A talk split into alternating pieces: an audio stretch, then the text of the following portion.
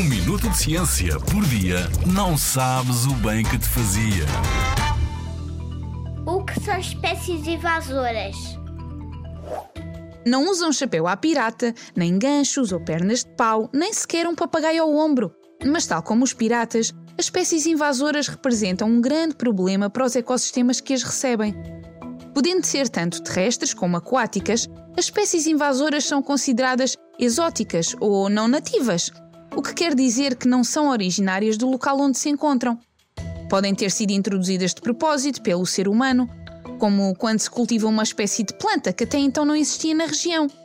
Ou podem ter sido introduzidas acidentalmente, como as espécies que vão à boleia em navios e são depois despejadas a muitos quilómetros de distância de casa.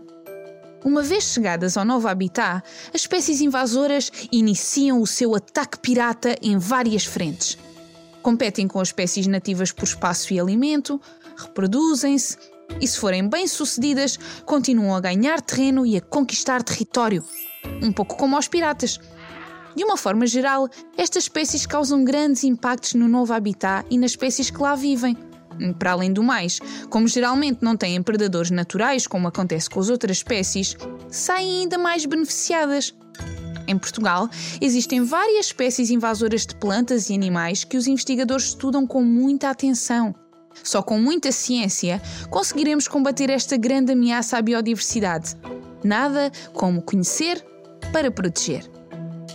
Na Rádio ZigZag, há ciência viva, porque a ciência é para todos.